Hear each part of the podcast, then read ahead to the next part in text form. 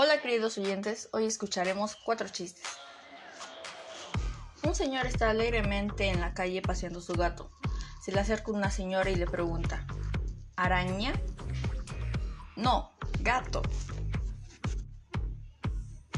En verano van dos hormigas caminando y le dice una a la otra, ¿qué se suda? La otra responde, ¿y tú, cabezuda?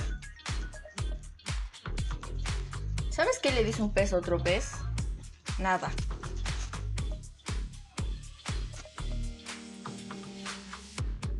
Un pececito le pregunta a otro pececito, ¿qué hace tu papá? Nada. Y esos fueron los cuatro chistes de hoy. Hasta pronto.